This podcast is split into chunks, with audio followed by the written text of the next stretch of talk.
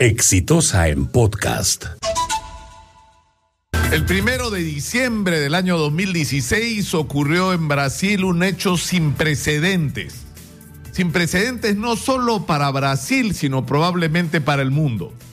La empresa más importante del país, la más grande, la que se supone venía envuelta en el mayor prestigio, la constructora Odebrecht, anunciaba en un comunicado titulado Perdón Odebrecht erró que había sido parte activa, directa y comprometida de una enorme red de corrupción, no solo en Brasil, sino en el mundo entero. Y yo me pregunto, ¿cuándo va a ocurrir eso en el Perú?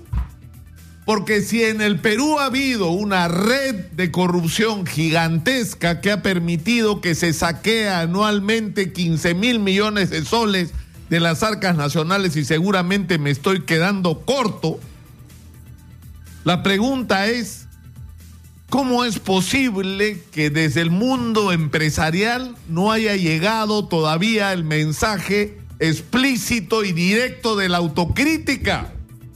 El que el tema de la corrupción se introdujera en la agenda de la conferencia anual de Ejecutivo fue pero prácticamente casi imposible hasta que ya las circunstancias obligaron a que por lo menos el tema se tocara así sea tangencialmente. Es decir, en el Perú se han otorgado concesiones, en el Perú se han ganado licitaciones y se siguen ganando licitaciones. En el Perú se ha adquirido acceso a obras públicas pagando comisiones ilegales.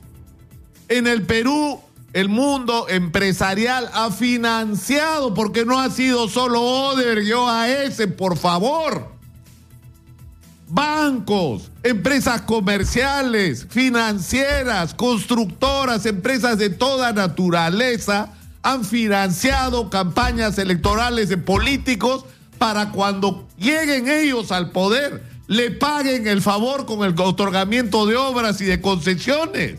Así se han manejado las cosas en el Perú. Y cuando se han presentado conflictos, ahora lo sabemos, se ha comprado la voluntad de árbitros se ha coimeado a jueces y fiscales para que resuelvan a favor de los intereses de los empresarios. Entonces, si queremos cambiar el Perú, tenemos que cambiar el espíritu de nuestros empresarios. Y por eso es increíble que esto no sea un tema para el mundo empresarial. Porque este sistema de corrupción tiene nombres.